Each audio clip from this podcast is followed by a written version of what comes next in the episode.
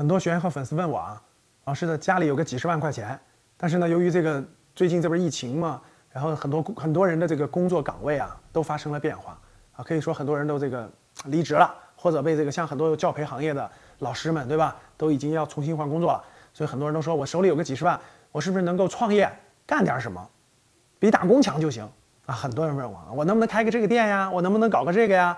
对吧？我说你有什么呢？我手里有几十万块钱，各位。我这里讲一个非常重要的啊。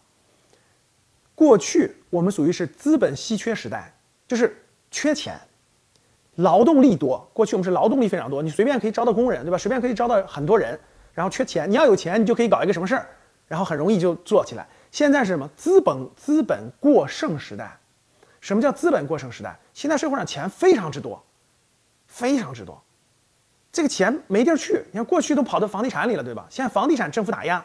啊，有一些钱呢，这个跑到这个这个这个通过基金啊什么的跑到资本市场去了，还有很多钱在民间，所以很多人觉得钱还是很贵，我拿钱去创业。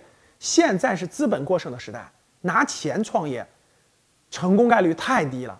现在创业最不缺的就是钱，啊，最缺的什么？最缺的是有技术含量，各个领域当中的技术含量。其次是什么？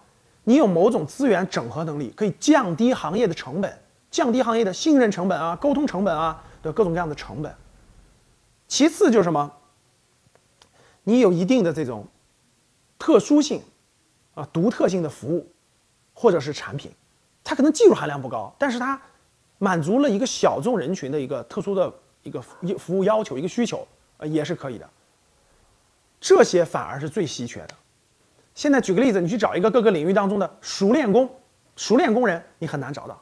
你招一个这个懂技术的工程师很难招，你招一个这个有资源的，在这个领域当中有资源的很难招。为什么？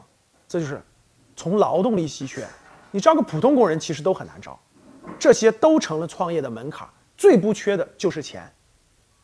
所以今天创业，不要想着有多少钱，有没有钱，想的是。你在什么行业或者什么领域当中有没有专业知识？有没有专业技能？有没有靠谱的人和团队？这才是今天创业最稀缺的，你懂了吗？